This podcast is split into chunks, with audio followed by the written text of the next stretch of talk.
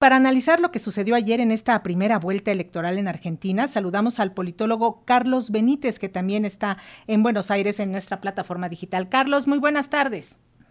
¿Qué tal? Buenas tardes, ¿cómo están a la audiencia de México? Un saludo. Antes que nada, aclarar que yo no soy politólogo, no soy porólogo de nada, apenas soy un militante, colaborador y tengo una revista que se llama Zoom. No soy politólogo, lo aclaro por las dudas. Muy bien, Carlos, pero a ver, platícanos desde tu punto de vista cómo explicar que Massa finalmente haya logrado este 36% de los sufragios, eh, que, tanto, que tanto influyeron los resultados este miedo a mi ley que nos decía un poco Cecilia Puyals en los acontecimientos de los derechos sociales también, el negacionismo del libertario y bueno, toda la situación eh, que se está viviendo en la Argentina, de qué manera pues logró que, se, que Massa avanzara y se fortaleciera un poco.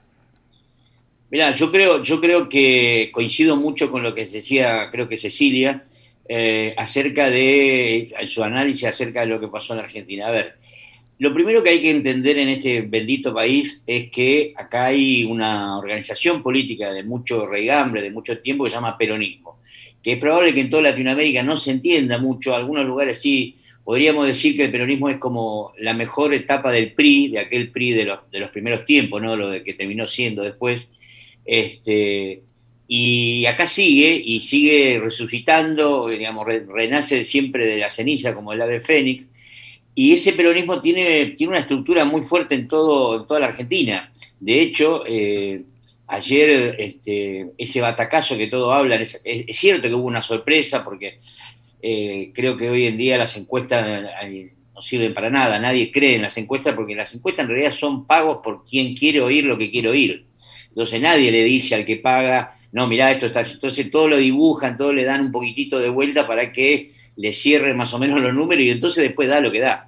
Este, yo creo que sí fue una sorpresa, pero también es cierto que, por ejemplo, el, el lugar más importante que tuvo, o sea, lo, que aportó, los votos que aportó la provincia de Buenos Aires, que es una provincia muy grande, que es la más grande y donde vive, de los 47 millones de habitantes que tiene Argentina, vive 17. Imagínense el, tamaño de la provincia, es un país dentro del propio país, y aporta, es, ahí, ahí tiene su fuerte raigambre el peronismo, ahí nació el peronismo en un, en un municipio, no sé cómo ustedes pueden llamarlo, que nació en Ensenada, entonces tiene mucho, mucho peso. Este, el aporte de, la provincia de Buenos Aires fue muy importante para el triunfo de Massa.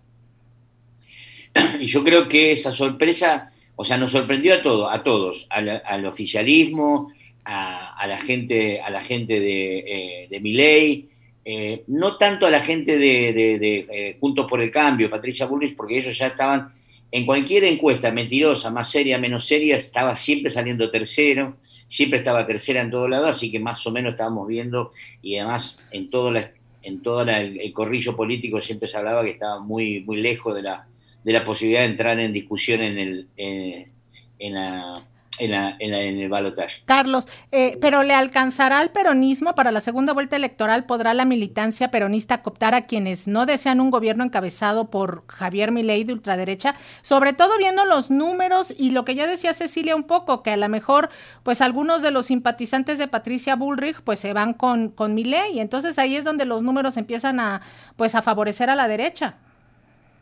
Mira, yo creo que no, no es todo tan lineal porque el 24 de Patricia no es exactamente así, es, es probable que un 8% sea un voto duro, más identificado con la derecha reaccionario, fascista, eh, eso que decía Cecilia, que la gente, es cierto, una parte de la gente el, domingo votó con un poco de miedo, de susto, porque la verdad que este hombre este, asusta, cualquier desprevenido puede, puede asustar, pero después hay una parte importante y algo también que dijo ella, que, que hay que ver en esta semana, cuando baje un poco el humo, este, la espuma, como se dice, a ver qué pasa con el, con el, Junto por el Cambio. Todo, todo, se está hablando acá de una ruptura inminente, porque dentro de Junto por, eh, el Cambio hay eh, un partido se llama el Partido Radical, también un partido de mucho regambre, de muchos años, eh, a lo cual lo único que hace mi ley es denostarlo todo el tiempo denotarlo, basurearlo, decirle. Entonces, esa estructura, ese, ese,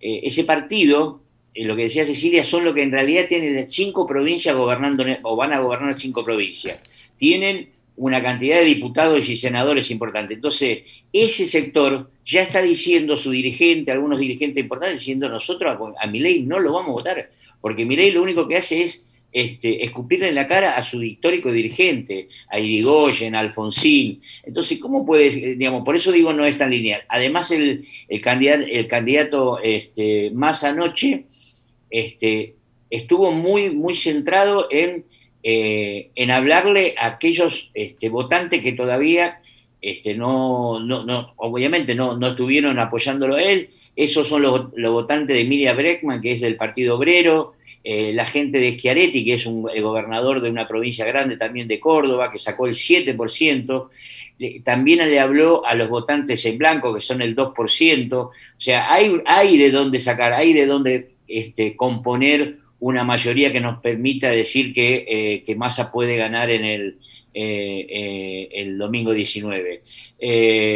Por supuesto, esto hay que militarlo, recién decían ustedes, son 15, 20 días de, van a ser intensísimos, de mucha intensidad, este, donde, bueno, toda la militancia va a estar en la calle, va a estar este, trabajando, apoyando, y me parece que hay una posibilidad que es que vos estás contando casi con el 7% de votos a favor, o sea, él está menos 7, entonces, este, eso no quiere decir que ya nada está ganado, al contrario, pero, pero es una ventaja. Y además porque creo que ellos se siguen corriendo a la derecha, se siguen corriendo a la derecha, y a la derecha ya no hay mucho que, que buscar.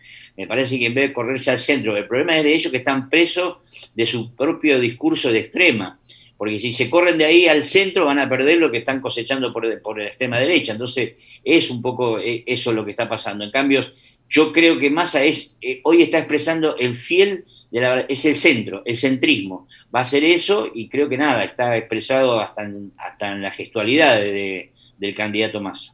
Pues te agradecemos muchísimo, Carlos Benítez, estos minutos con las audiencias de Radio Educación y pues la moneda sigue en el aire y nosotros vamos a estar muy atentos con ustedes si nos los permiten para dar seguimiento a este proceso electoral. Totalmente. Muchas gracias. ¿eh? Gracias a los dos, a Carlos Benítez y a Cecilia Puyals. Muy buenas tardes. Saludos a la audiencia de México.